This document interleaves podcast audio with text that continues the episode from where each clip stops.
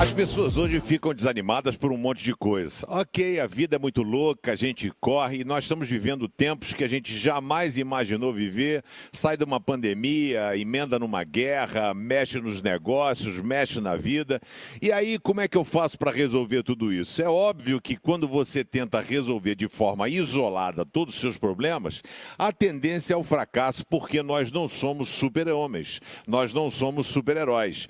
E aí, Paulo dá uma lição lição para a gente, para os dias atuais, dizendo, por isso nunca ficamos desanimados. Olha que Paulo foi preso, açoitado, sofreu naufrágio, mesmo que o nosso corpo vá se gastando, o nosso espírito vai se renovando dia a dia. Esse é o segredo.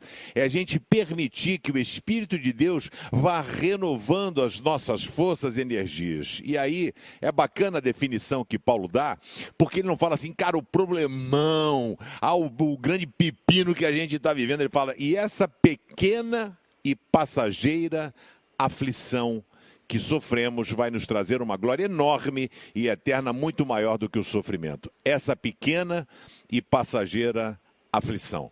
Geralmente nós superdimensionamos os nossos problemas e diminuímos a ação de Deus na nossa vida. Quero convidar você a inverter a ordem dos fatores. Coloque Deus à frente, porque a sua aflição que você acha que é o fim do mundo, talvez não seja tão grande quanto parece. Que Deus te abençoe.